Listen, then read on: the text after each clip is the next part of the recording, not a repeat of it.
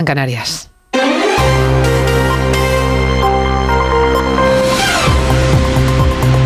Noticias en Onda Cero.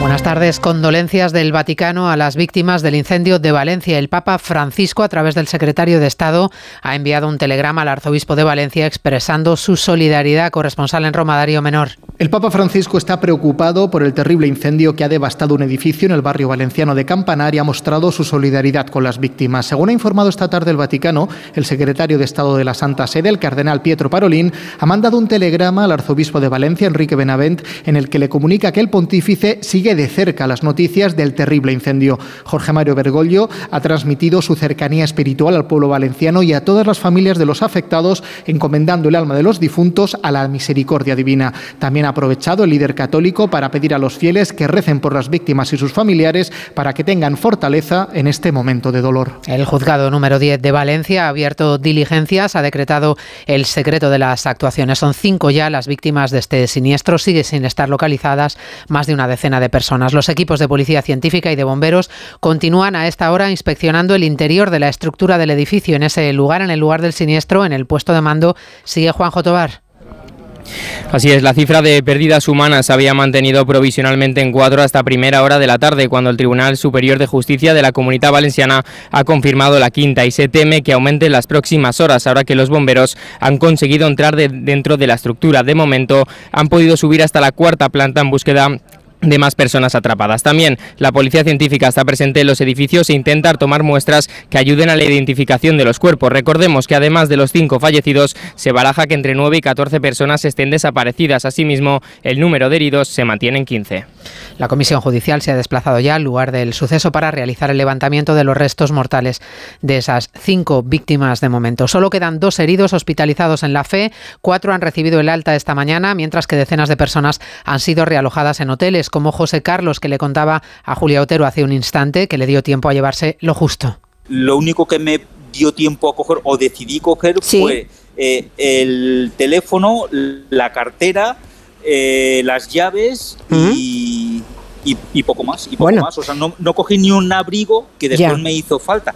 Pero bueno, claro, dices, hay que salir. O sea, el edificio se está quemando, tengo que salir de aquí. O sea, ya no piensas en otra cosa. O sea, ya es, vete, sal de aquí.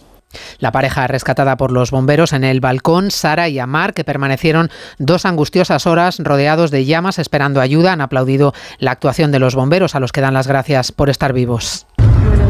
fue una situación muy emocionalmente muy cargada para nosotros. Fueron dos horas y media en nuestra terraza, pero que ahora estamos vivos es lo que importa y estamos muy felices de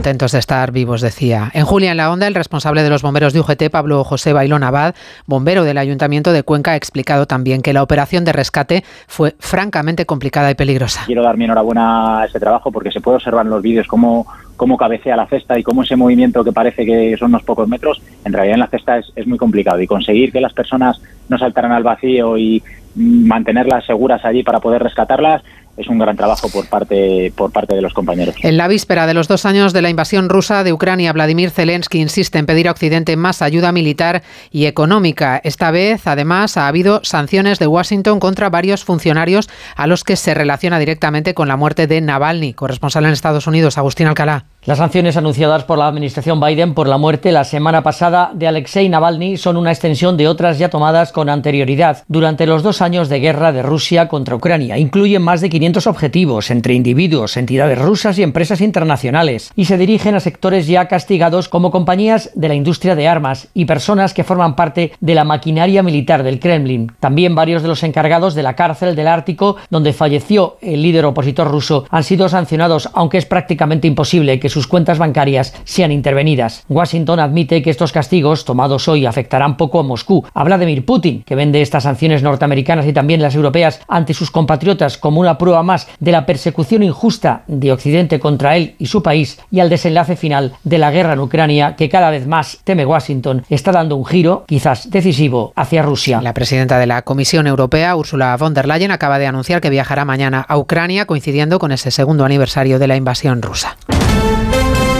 deporte con Oscar Conde. Más problemas en forma de lesión para el Real Madrid. José Lu estará tres semanas de baja por un edema óseo en su tobillo derecho. De cara al partido domingo ante el Sevilla, recupera Ancelotti a Rudiger, pero la ausencia del delantero se a la de los sancionados Carvajal y Camavinga y a los de, de los también lesionados Bellingham, Courtois, Militao y Alaba. Esa vigésimo sexta jornada se abre hoy con el Real Sociedad Villarreal y nos trae mañana sábado los partidos del Atlético de Madrid que visita la Almería con las bajas de Jiménez y Grisman y del Barcelona que recibirá al Getafe en busca de mantener su mejoría y seguir peleando por la liga. Xavi Hernández. Nos daría más tranquilidad, nos daría una semana para descansar, nos iría muy bien para, para intentar escalar posiciones. De, momento, en caso de victoria, dormiríamos en la segunda posición, sí. Y ya de alguna manera metes más presión a, Girona, a Madrid. Ahora no podemos fallar en ningún partido. Todos son finales de aquí a final de temporada si queremos optar a, a ganar tanto la Liga como la, como la Champions. Previsto estaba también para mañana ese Granada-Valencia, aplazado por el grave incendio de ayer, al igual que el Levante Andorra de segunda, se buscará nueva fecha